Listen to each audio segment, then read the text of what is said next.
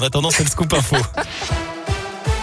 À la une, il avait jeté un œuf sur le président et fini interné en psychiatrie. L'étudiant de 19 ans qui a visé Emmanuel Macron hier matin durant sa visite au salon Syrah près de Lyon a finalement été hospitalisé de force au Vinatier d'après le parquet. Son examen psychiatrique a conclu à l'abolition de son discernement au moment des faits. Les psychologues dans la rue aujourd'hui, ils sont appelés à manifester partout en France pour dénoncer le blocage des discussions avec le gouvernement. Ils demandent des créations de postes massives, des augmentations de salaire et plus de considération. La question de la tarification est aussi au cœur des débats. Une expérimentation est en cours dans quatre départements avec des séances qui seraient remboursées par l'assurance maladie. Mais pour Aurélie Olivier, la représentante du syndicat national des psychologues dans la région, les propositions ne correspondent absolument pas à la réalité du terrain. Aujourd'hui, on nous propose des séances euh, de 30 minutes ou de 45 minutes à des tarifs de 22 euros ou 32 euros, alors que la réalité euh, du terrain est plutôt euh, aujourd'hui des tarifs à 60 euros la séance qui sont voilà entre trois quarts d'heure et une heure et quart. La crise a aussi amené ça, hein, c'est-à-dire ben voilà il y a besoin de se repencher sur cette question-là, donc super. Mais du coup ils prenaient en compte l'avis des professionnels qui sont sur le terrain et qui connaissent leur métier et qui connaissent cette discipline.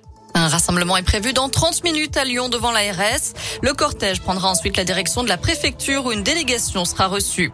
C'est aussi la journée mondiale pour le droit à l'avortement. Un rassemblement est prévu à partir de 17h à Clermont, place de Jaude, avec une distribution de tracts. Une marche partira ensuite à 18h30.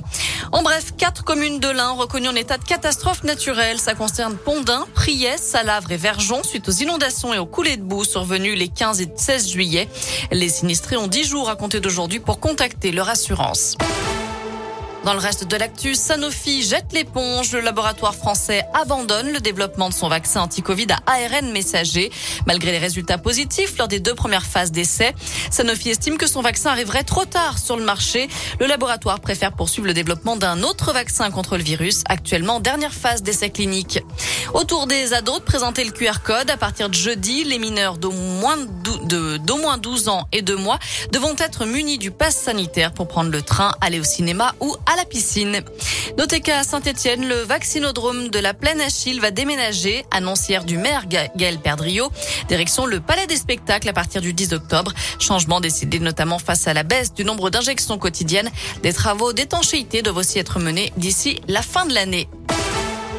Allez du foot à suivre ce soir avec la Ligue des Champions. Le PSG reçoit Manchester City à 21h. Côté météo pour cet après-midi, on aura une alternance de nuages et d'éclaircies partout dans la région. Peut-être aussi quelques averses en fin de journée, mais rassurez-vous, rien de bien méchant. Les températures sont comprises entre 19 et 22 degrés.